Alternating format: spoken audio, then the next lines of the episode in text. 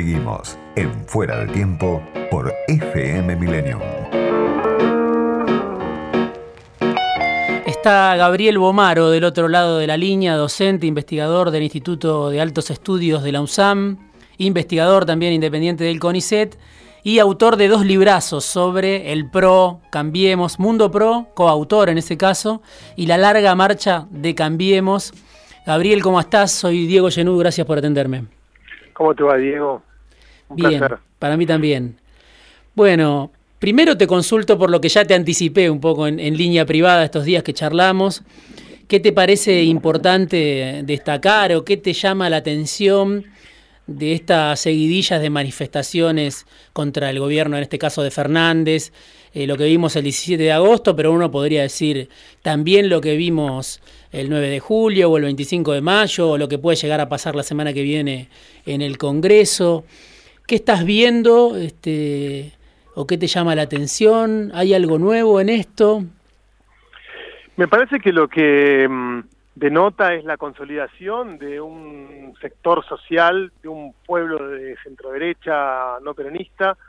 Cuando digo esas dos cosas, digo porque no todos son de centroderecha, son todos no peronistas, alguna parte son de eh, centroderecha, otra parte son el viejo radicalismo más antiperonista, eh, pero en todo caso un, un sector social que se consolida en dos cuestiones para mí principales que uno puede pensar que vienen desde el 2008 para aquí armándose, gestándose, que se terminaron de expresar públicamente en los cacerolazos del 2012-2013 y que, digamos, expresan una gran continuidad y una gran, eh, digamos, eh, eh, eh, dureza en, en, su expresión pública, que es una agenda, tienen una agenda que es una agenda, si querés, eh, que tiene como un componente más de rechazo, más antiquiserista y que ven todo el tiempo amenazas en las acciones del de kirchnerismo y de sus, eh, digamos, eh, eh, sectores más, más cercanos, sí. que se convencieron rápidamente que Alberto Fernández no era todo lo moderado que decía que era y que es un títere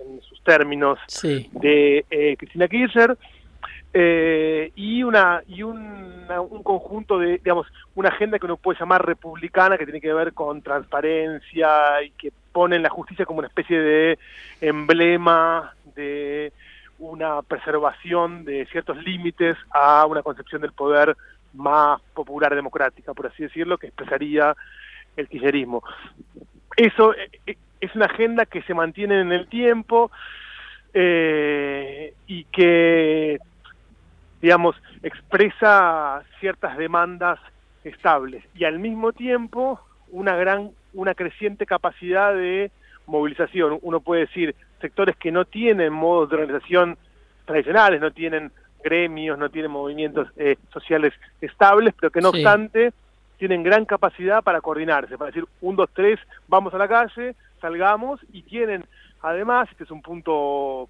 eh, clave, actores políticos y no políticos o partidarios y no partidarios que los interpretan, que construyen como sus sus consignas, sus marcos, uno puede decir Brandoni, La Nata, no sé, Casero, en este momento son ese tipo de actores eh, informales, porque no son voceros nombrados por nadie, pero que construyen relatos, narrativas que alimentan a estos, estos grupos, y a lo que se debe agregar, la gran novedad fue que estos grupos tuvieron en los últimos años una representación electoral, digamos, ¿no? Cambiemos expresó electoralmente a esos grupos, les dio una posibilidad de pensar que no estaba todo perdido en esa, eh, digamos, eh, eh, espacio más, más este, tradicionalmente peronista, y al mismo tiempo esa misma representación hoy aparece eh, debilitada por el hecho de que una parte del espacio Cambiemos hoy eh, por así decirlo, está atado de manos por una, una, una conciliación Sí. muy evidente. Ahora te, ahora, te, ahora, te quiero te, ahora te quiero preguntar por eso, pero por las Dale. diferencias dentro de la dirigencia, ¿no? Pero sí. digo, por un lado uno puede decir el macrismo cambió de piel, ¿no? Después de haber sido gobierno, estuvo, fue una experiencia bastante breve y traumática la de los cuatro años de Macri y vuelve a la pantalla anterior, uno puede decir, a la de la demanda otra vez. Eh, ¿Cómo, cómo transforma o no transforma a esos sectores el haber pasado por el gobierno? ¿Por qué pueden mantener esas demandas después de haber tenido un intento fallido en el gobierno? Bueno, eso en parte yo, digamos, eh, por eso digo, muestra, creo yo, los claroscuros de la experiencia, digamos, de Cambiemos en eh, el gobierno, que fue sin duda una experiencia fallida en términos de transformación social, económica, política. Es poco lo que uno puede decir que dejó como huella durable, cambiemos como, como gobierno, pero al mismo tiempo una consolidación de eso, de un espacio político, de una vocería política y de una agenda eh, que desde el gobierno también aparecía con la ambigüedad de ser gobierno y a la vez hablar como oposición, siempre hablarle como a la política desde afuera, aún siendo gobierno, ¿no? Esa, esa ambigüedad, el PRO siempre la eh, ha trabajado muy bien, con lo cual te diría que ahí eh, eh, empatiza bien con esta con una agenda de rechazo, ¿no? Con una agenda contra más que una agenda propositiva. Sí. ¿Y en qué punto estas manifestaciones este, condicionan o, determinan la pelea por, por el liderazgo, ¿no? Dentro de Juntos por el Cambio, después de, de la experiencia de Macri, hoy pareciera que esas manifestaciones apoyan, respaldan, promueven y le dan la razón ¿no? a, los sectores duros, como, como Bullrich que dice los tibios van a quedar en el camino. Sí, lo que yo te diría, mira, hay un punto básico primero que es que la lógica de la calle no se traslada, no se transfiere ni se traduce directamente en una lógica electoral. Ese es un punto que el Argentina lo aprendió hace muchos años, pero vos pensás que por izquierda y por derecha es muy claro en un montón de experiencias que fueron muy en la calle y que lo fueron mucho menos, muy notoriamente menos en las urnas. Con lo cual, te diría que no es tan fácil traducir esto en términos de candidaturas o de perspectivas electorales para el año que viene. Eh, me parece que lo que lo que sí expresa es que el espacio Cambiemos tiene un núcleo duro que es este, que es este núcleo duro eh, movilizado, que tiene que contenerlo y que interpelarlo permanentemente y que tiene como esa paradoja que sigue estando eh, para mi gusto presente, que es la de en qué medida eso ya es tuyo y vos tenés que tener una posición más centrista para conseguir lo que no tenés, que la posición más la retista, si querés, o en qué medida vos tenés que afianzarte ahí, construir un, discurso desde los eh, extremos para con esa fuerza luego construir desde la polarización una una una un escenario en el que no hay más que dos eh, alternativas y vos surgís como la alternativa opositora, que es la posición Bullrich, digamos, ¿no? que es construir una oposición más ideológica, más más marcadamente de eh, centro-derecha, ¿no? Sí, la reta, por un lado, claro, se, recuesta sobre ese perfil de, gobernante, crecen las encuestas según encuestas de, un lado y del otro de la polarización, pero queda desautorizado quizá, como en una marcha a la que convocan sus propios compañeros de, fuerza en plena pandemia. Digo, ¿hasta cuándo puede mantener ese equilibrio, no? Este, la reta siendo un macrista que gobierna y siendo al mismo tiempo parte de esa mesa. ¿En algún momento va a tener que discutir con Macri el liderazgo? ¿Cómo te imaginas que se resuelve ese conflicto, no? Es una muy buena pregunta para la cual no tengo respuesta. Mm. Tengo algunas inferencias. Digo, lo que te puedo decir primero es que es muy claro que el macrismo hasta ahora no tuvo dinámicas de resolución de conflictos de poder muy exitosas y tampoco tuvo muchas ocasiones. Digo, la única ocasión fue Michetti Larreta, esa interna abierta 2015, que terminó muy mal para la perdedora, digamos, ¿no? Sí. En aquel momento. Que hoy algunos recuerdan esa interna porque fue el momento en el, que Macri ¿no? este, le levantó el pulgar a, a, la reta y le dio un impulso decisivo a su candidatura y piensan hacia adelante que, un escenario como ese de alguna manera se va a tener que, que reeditar, este, con Macri sentando una posición, no sé si decisiva, pero sentando una posición hacia adelante. Sí, por eso digo que yo creo que para eso falta un poco, es muy prematuro, básicamente porque la reta no va a ser un actor eh, que personalmente compita el año que viene, con lo cual eh, el año que viene, digamos, son, eh, digamos, regiones en las que naturalmente hay más dispersión, más pluralidad, en las que el partido tiene, digamos, puede generar espacio para, para voces, candidatos un poco heterogéneos, con lo cual, digo, hay espacio para todos, por así decirlo. Sí. Eh, y, y, falta mucho para el 2023, con lo cual es muy complicado ahora hacer conjeturas sobre eso. Sí es claro que Macri todavía no encontró su posición dentro del espacio político, digamos, de Cambiemos y dentro de su partido, del que él es el fundador, o sea, no queda claro cuál va a ser su lugar, si va a ser el líder primus inter pares que, digamos, hombre, digamos, de consulta, que da como grandes trazos de la política, si va a ser un actor que se meta en la cotidiana, si va a querer volver a competir, digamos, eso para mí no queda muy, muy, muy claro. Lo que sí queda claro es que Macri no se fue a la casa, eso sí está. Está en Suiza, pero, pero se conecta, se conecta desde allá. Tiene eh, su casa en Suiza. Vos, Gabriel este, Bomaro, estoy hablando con Gabriel Bomaro, vos definiste a Macri en La larga marcha de Cambiemos, en, en tu último libro, como el team leader de Cambiemos. Y para mí una de las cosas más interesantes que más me gustó es cómo mostraste en detalle esa transformación interesantísima ¿no? de, los managers, de los CEOs, que pasaron de la esfera privada a la política a través de, un vehículo que fue el, el PRO, ¿no? Este, buscaron ahí una épica que ya se había agotado en el terreno político, ya habían llegado a lo más alto en las empresas y decidieron volcarse a la política. Digo, después del fracaso, por lo menos yo lo considero un fracaso de, Macri en el gobierno, ¿puede haber una revancha de los políticos dentro de Cambiemos? Porque esos CEOs, esos managers de los que vos hablabas, fueron los que condujeron ¿no? el proceso con Macri presidente. Sí, yo creo que no fueron los que condujeron en términos de diseño de política, fueron los que condujeron las políticas públicas, digamos, ¿no? Pero no fue la mesa chica, digamos, siguió siendo una mesa en la que estaba eh, Marcos Peña, Macri, Larreta, digamos, eran más políticos, jóvenes, viejos, de tipos diferentes, pero eran todos, digamos, era más siempre esa eh, línea política. Lo que, lo que yo te, diría es que eh, siempre el PRO tuvo una, un, digamos, un vínculo como muy ambiguo con su línea más, no, digamos, no diría centrista porque yo no sé si es un tema ideológico, pero sí con su línea que intentaba sumar o sea, desdibujar una identidad mucho más cerrada, mucho más nítida para incorporar más cosas, sobre todo peronistas, ¿no? eh, los Monzó, Frigerio, digo, Frigerio es una figura que en términos ideológicos no es muy diferente a Macri, me parece, en su pensamiento económico, por ejemplo. Sí. Pero lo que tiene es una concepción política diferente, claramente, de construcción política. Y ahí te diría que siempre que hay como esa ambigüedad de cuán adentro y cuán afuera están de la mesa chica esos grupos, nunca estuvieron del todo adentro, nunca de, digamos, nunca tampoco los echaron del todo.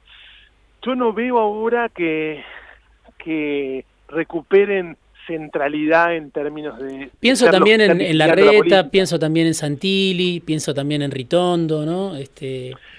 Sí, la Reta sin duda va a, él creo yo que, digamos, de algún modo necesita, digamos, reconstruir su partido para ser el líder de algo que sea un poquito diferente de lo que armó Macri a su medida, por así decirlo.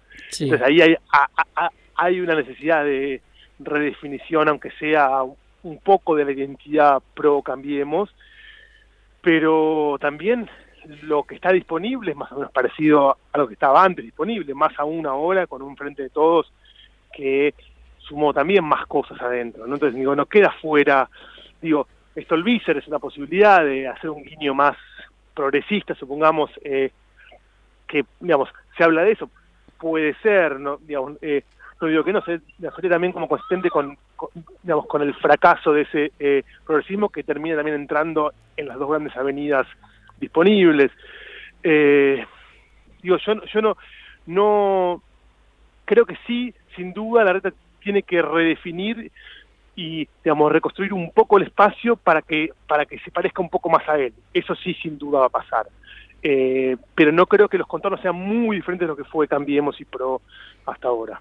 Gabriel, te puedo pedir que te quedes en línea un minutito más, vamos a un corte, te quiero hacer dos o tres preguntitas que me quedaron pendientes, justamente de otros actores importantes en lo que fue la experiencia de Macri en el gobierno, ver qué papel pueden llegar a ocupar en estos meses que quedan y hacia adelante también. Dale. con gusto.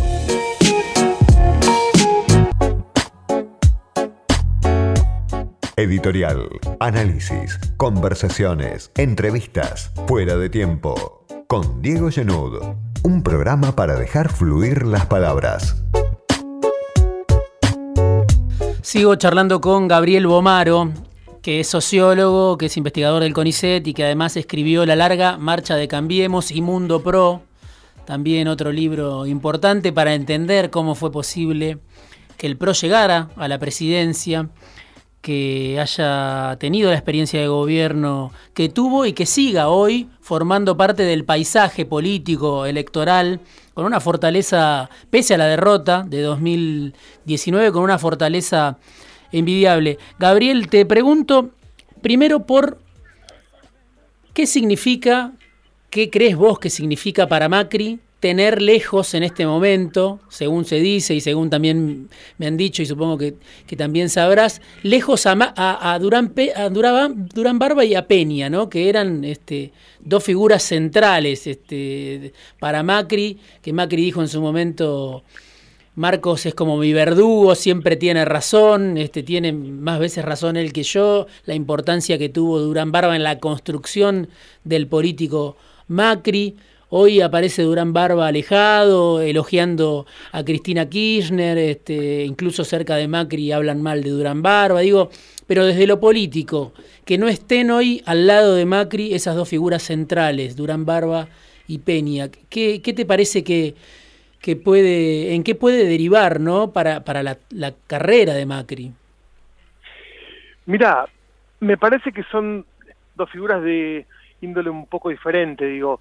Marcos Peña fue gran, fue uno de los grandes eh, diseñadores del espacio político, de la marca PRO, de los atributos de la marca, fue el que pensó esta idea de un partido que sea claramente diferenciado del peronismo, de, digamos, de los partidos más tradicionales, el que te diría construyó más fuertemente esa, y que te diría hasta creyó en esa idea de que el PRO era un eh, animal nuevo o completamente nuevo en un zoológico de eh, viejos bichos, digamos, ¿no? Eh, eh, en ese punto yo ahí tengo una intriga, digamos, realmente, que es que qué va a pasar con él, que fue una figura tan importante dentro del PRO. Me parece que él tiene un espacio, digamos, tiene todavía mucho que dar en ese espacio y a intentar hacerlo, pero al mismo tiempo es uno de los grandes sindicados como responsables de la derrota electoral y probablemente pague esa ese esa eh, digamos identificación con este una una eh, ostracismo momentáneo me parece. Ahora cómo se reconvertirá no lo sé y lo que sí está claro es que Macri ahí perdió si se quiere el, el núcleo simbólico de su proyecto a Macri le queda el haber sido el que llevó al PRO a la presidencia y que construyó un no peronismo competitivo. Y a Peña le queda lo mismo finalmente. Ahora, para el futuro es complicado ver con ese, ese, tándem en crisis eh, qué puede pasar en términos de diseño de estrategia política. Parece que Macri sin Peña se parece bastante a un líder conservador medio clásico, digamos, ¿no? Habla con eh, Vargas esa, esa, esa, esa lógica de político de derecha más convencional, digamos, ¿no? Sí, eh, hay, hay, algo importante ¿no? en cuanto al, al, rol de Peña, porque obviamente fue el abanderado del macrismo irreductible, el que salió a defender siempre a Macri hasta último momento, y hacia afuera obviamente Peña era Macri y era este, la postal más este, obtusa, si se quiere, del macrismo para lo que era la oposición en ese momento, las distintas variantes de la oposición, pero cuando uno hablaba con algunos del PRO, incluso algunos que estaban distanciados públicamente de Peña, decían, sin Peña Macri sería peor, ¿no? Eh, sin ese, ese contrapeso seguramente privado, porque en público Peña era, insisto con esto, el, vocero más descarnado del macrismo, pero sin ese contrapeso, Macri sería más brutal en, sus convicciones, ¿no? Eh, eso es lo que te dicen muchos políticos, insisto, algunos hasta enfrentados con Peña. Sí, sin duda, digamos, Macri hubiese sido mucho más ideológico, en un sentido de más convencionalmente ideológico como político formado en el neoliberalismo, formado en ideas más neoconservadoras. Este, Peña le dio una apertura, una frescura y un, te digo, una idea de política nueva que tendrá un asidero más o menos real en los hechos, digamos, de políticas concretas, pero que por lo menos construyó esa idea de un partido, digamos, realmente que se construía más allá de la izquierda y la derecha en su digamos, eh, su discurso público, ¿no? O sea, que, que limó todas las, todos los rasgos más tradicionales, digamos, de la derecha argentina y que permitió eso que buena parte de un electorado que había sido alfonsinista en su tierna juventud abrazara el macrismo con menos culpa. Con claro, hoy, hoy dicen que dicen que el Macri está rodeado de gente que son sus secretarios, digamos, es, su secretario privado, este, su secretario político, eh, el ex, Claro, el ex secretario general de la presidencia de Andrés, Pavlovsky, que era su secretario, uno de sus secretarios o voceros, este, bueno, digamos, un, un, núcleo muy reducido de gente que lo, que lo asesora, que lo ayuda, pero no lo, no lo asesora. Y, lo de Durán Barba, ¿cómo lo ves? Que Durán Barba hoy esté alejado. Durán Barba a mí siempre me pareció una pieza muy importante porque usó al PRO como su laboratorio personal y así lo hizo públicamente pero me parece que dentro del armado partidario siempre fue una figura más secundaria de lo que aparecía públicamente, con lo cual no creo que afecte mucho al partido.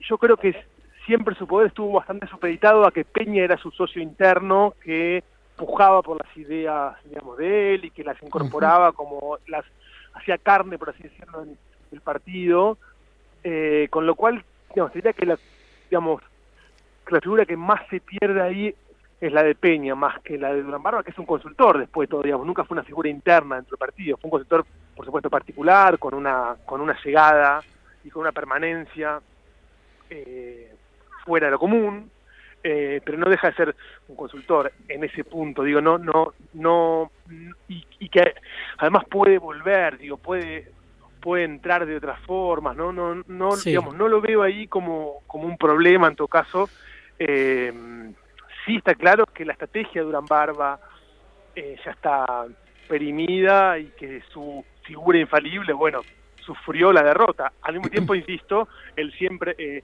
digamos, eh, podrá decir, el pro fue mi criatura, qué sé yo, y, bueno, Perdimos por culpa de, la gestión económica, dice él, ¿no? Perdimos por culpa de, de, los economistas del PRO. Exacto, sí, sí, tal cual. Eh, ¿Qué representa para vos hoy Bullrich, no? Patricia Bullrich, que es una política tradicional, este, que inició su militancia en el peronismo, peronismo revolucionario, después mutó de identidad hasta el, hasta el cansancio y ahora como que sí, recuperó su identidad, piensan algunos en en el PRO. Este, incluso busca encarnar una época, Macri la pone como la presidenta del PRO, eh, le da al partido otra envergadura porque el sello del PRO no tenía relevancia prácticamente mientras Macri era el, jefe en funciones y ahora aparece Bullrich en la calle, ¿no? Como, este, yo digo, la banderada de los rabiosos, ¿no? Pero, este, ¿cómo la ves vos? Es una buena imagen esa, yo diría, es una, es una, una buena imagen en términos públicos. A mí me parece que ella también representa esta idea de que Macri hizo una jugada política, digamos, respecto de cómo se imagina él el partido y de su lugar dentro del partido. Digo, puso una figura con importancia pública, pero que no le puede hacer sombra nunca en términos electorales, que es muy de nicho, pero que al mismo tiempo garantiza una especie de conservación de la pureza pro y hasta un, corrimiento más ideológico frente a lo que imaginaba como un gobierno peronista que podía, eh, digamos, eh, digamos, que podía requerir una posición más, más dura enfrente y al mismo tiempo es una figura política que, como decís, por su formación, por su historia, cree en los partidos, cree en la militancia y que va a intentar construir un partido eh, más parecido a un partido con cuadros, con militantes, con formación. Digo, está construyendo escuelas de cuadros, formación de militantes, charlas, digo, hay un, un trabajo de construcción partidaria que está haciendo ella que, que, que, que quizás nunca se hizo de un modo tan sistemático dentro del PRO y tan eh, permanente. Entonces, eh, hay una apuesta que ella encarna, que es a que el partido no se diluya, sino que, al contrario, se fortalezca y al mismo tiempo que es muy difícil pensar que Bullrich puede ser un, un reemplazo en términos de liderazgo público de Macri, por lo que decís vos, porque no es más que en ese punto la vocera de los incondicionales, digamos, de, los, de, ese pueblo más duro de derecha. Sí, eh, hay gente que la acompaña a Bullrich en, lo que es la vida interna del, del PRO, justamente destacan esto, ¿no? Eh, se conecta con, con, la dirigencia de todo el país del PRO, eh, consulta a todo el mundo, da charlas, la llaman y atiende, y además de su exposición pública, uno ve, por ejemplo, en las redes sociales la cantidad de seguidores que tiene Bullrich, siendo, bueno, este, su, su pasado de, ministra de Seguridad, la relación con la fuerza de seguridad y hasta, hasta un discurso para los jóvenes. Y a mí lo que me sorprendió de esta última aparición de Bullrich es que incluso habló de la crisis económica, ¿no? que es algo que el macrismo es el gran culpable, este, o sea, el gran responsable de de la profundización de la crisis económica, de la recesión, de la inflación récord, de todo lo que ya sabemos, es el macrismo y sin embargo ella, en eso coincide con Durán Barba, aparece públicamente eh, queriendo hablar en nombre de los perjudicados, no por el macrismo obviamente, pero queriendo hablar en nombre de los que están perdiendo el poder adquisitivo o en nombre de los que tuvieron que cerrar su empresa por culpa de, la, de, la, de la pandemia, de la cuarentena. Digo, Mira, yo creo que es imposible que la oposición crezca si no es por esa vía. O sea, las dos vías que yo veo de crecimiento de la oposición son la, son la seguridad, digamos, eh, ya lo tiene eso, y las consecuencias económicas, socioeconómicas, te diría, de la crisis, de la pandemia y de la crisis sobre las pequeñas clases medias. Yo creo que esos son los dos grandes terrenos en los cuales puede crecer la oposición por supuesto de ahí dependerá qué hace el gobierno, qué discurso ofrece, qué soluciones, eh, eh, digamos, piensa e implementa eh, y cuánto interpela exitosamente o no a esos grupos. Digo, si el gobierno elige una un discurso más clásicamente, digamos, más, más clásico de no hay inseguridad o es una un invento, lo que sea, y si no tiene una política más clara para las pequeñas clases medias, probablemente sea una avenida por la que pueda crecer la oposición. Eh, pero digo, creo que son los dos espacios en los que naturalmente deberían buscar crecer y como decía antes, la seguridad ya está dentro, Bullrich es una figura muy popular entre los que quieren mano dura, entre la... Y entre la fuerza de seguridad también, ¿no? Entre la gendarmería, obviamente, que ella la defendió tanto en el caso Maldonado y en el resto, ¿no? De, las fuerzas de seguridad. Sin duda, y en la eh, sensibilidad más más cercana a eso y bueno, y supongo que intentará también afincar su, su discurso en la cuestión más social eh, y económica, porque realmente que el discurso, digamos, la agenda republicana es de nicho. Sí. Ahora, Gabriel, lo último que te pregunto. ¿Hay algo a la derecha del PRO en, política hoy? Digo, cuando uno este, ve esas movilizaciones que en muchos casos tienen un discurso tan furioso, ¿no? Este, contra la política, obviamente contra el gobierno y contra el peronismo, yo creo que son manifestaciones antiperonistas o antikirchneristas pero a veces pareciera que, que se van incluso del registro de, la dirigencia de Cambiemos, ¿no? Eh, alguna vez también eh, creo que Peña o alguien dijo, en Argentina no puede haber un Bolsonaro porque ya estamos nosotros, ¿no? Eh, digo, ¿está representada esa gente por el PRO, esos sectores que salen a manifestar? ¿O puede haber una expresión por derecha, incluso más a la derecha que el PRO, que capte parte de ese electorado? Mira, ya la hubo, sea que en realidad uno puede decir, si uno mira el año pasado, hubo dos expresiones de derecha que, que justamente muestran que hay espacio pequeño, pero espacio hay para minorías a la derecha del centro derecha eh, y que expresan, digamos, diría básicamente dos tipos de discursos. Uno es el discurso más conservador cultural, eh, digamos que es el partido No, Gómez Centuriones, ese espacio más conservador, pañuelo celeste, eh, más, vinculado con sectores religiosos conservadores, eh, y el espacio más libertario, libertariano, neoliberal, a la expert Milley y lo que haya por ahí, eh, que, que es una mezcla de juvenilismo pop antipolítica sin mucha ideología y sectores más ideológicos, más consistentemente eh, ortodoxos, neoclásicos o como los querramos llamar. Sí. Hay sectores que supuestamente dicen, este, bueno, ese, hay un discurso para los jóvenes en esa derecha, ¿no?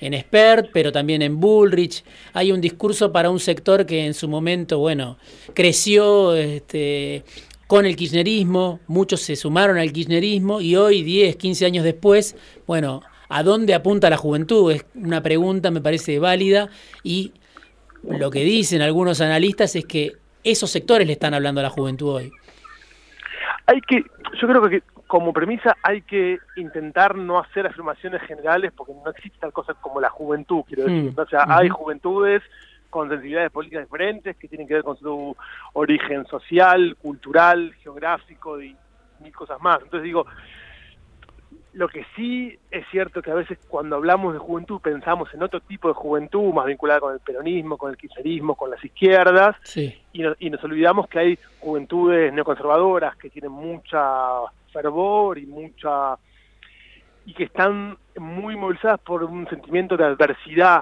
hmm. histórica, ¿no? que viven tiempos adversos, viven tiempos de agendas culturales progresistas, digamos, tiempos que no les, no les corresponden, eh, y por otro lado, una juventud, como, como yo decía, más antisistema, más libertariana, eh, que, que, que, tiene algo de punk, de rompan todo, digamos. Sí. Eh, ley tiene algo de eso finalmente muchas veces, y en un punk, eh, por supuesto, muy edulcorado y muy pasado por la cultura meme, si querés. Sí. Eh, y muy ácido también, no muy corrosivo, muy antipolítico eso, digamos, también existe y me parece que, forma parte del paisaje de las juventudes políticas o de las sensibilidades juveniles en política que hay que entender, pero no me parece que sea correcto hablar de un tipo de sensibilidad Está claro. juvenil.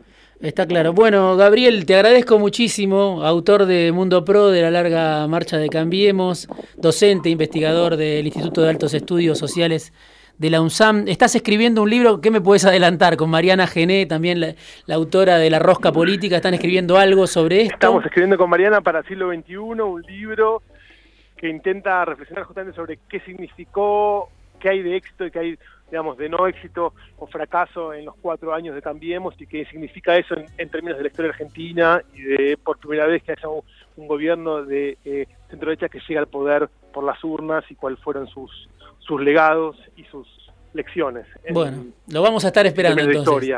Gabriel, muchísimas gracias por este rato.